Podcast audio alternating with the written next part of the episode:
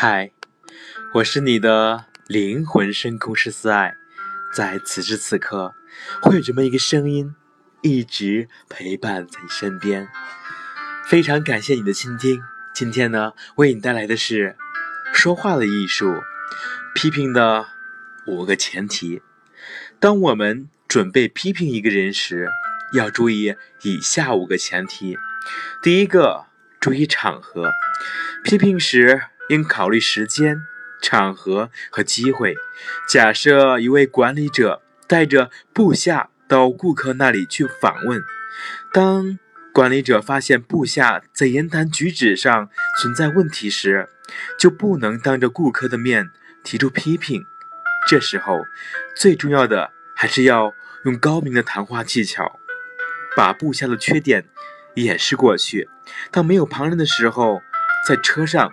或或回程的路上，对部下提出批评是绝妙的时机。第二个是对事不对人。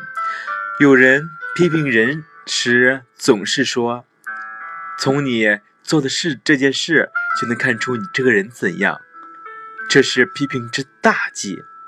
批评时只能针对事情，而不能针对个人的人格品性拿来说事。比如可以这样说：“小江，根据往常的经验，我知道你不至于犯这种错误。是否有什么原因使你这次没有做好充分准备？”这种气氛有助于使对方认识到你不是在攻击他的人品，不是批评他这个人，而是批评他的某项工作或某件事情。你把批评指向他具体的工作。就无损于他的整个自我形象。这种批评建立在友好的气氛中，使对方感到无拘无束，欣然接受。用这种方法，在指出他人错误的同时，实际上夸奖了他，使他得以重新树立自我形象。第三个，先赞扬后忠告。批评的最终目的，不是要把对方压垮。不是整人，而是为了帮助他成长；不是去伤害他的感情，而是帮他把工作做到更好。有的成功人士之所以善于运用批评，就是他们才能采取先扬后抑的方法。比如，小张，你的调查报告写得不错，你肯定下了不少功夫，同时。还有一个重要的问题你要注意，小李，自从你调到这个单位来以后，你表现不错，对你取得成绩我非常赞赏。就是有一点，我觉得可以做得更好。我也相信你一定愿意改正的。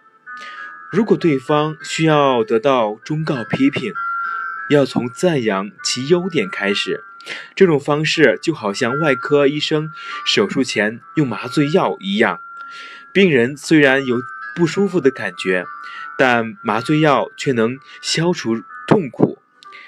从赞扬开始，以忠告结束批评，问题也解决了，感情也没受到伤害，真是奇妙的方法。缩小批评的范围，人们犯错时受不了的是。大家对他群起而攻之，因为这伤害了他的自尊。他也许会承认错误，但无法接受这种批评方式，这将使他对领导、对同事充满敌意。一旦有机会，将以牙还牙。如果我们希望自己的批评取得效果，就绝对不能使别人反对自己。我们的目标。是取得一些好的效果，或者是对方回到正确的轨道上来，而不是去贬低他的人格。即使你的动机是高尚的，是真心诚意的，也要清楚对方的感觉也在起作用。当其他人在场时，哪怕是最温和的方式，也可能引起被批评者的怨恨。不论是否辩解，他已经。感到他在同事或朋友面前丢了面子。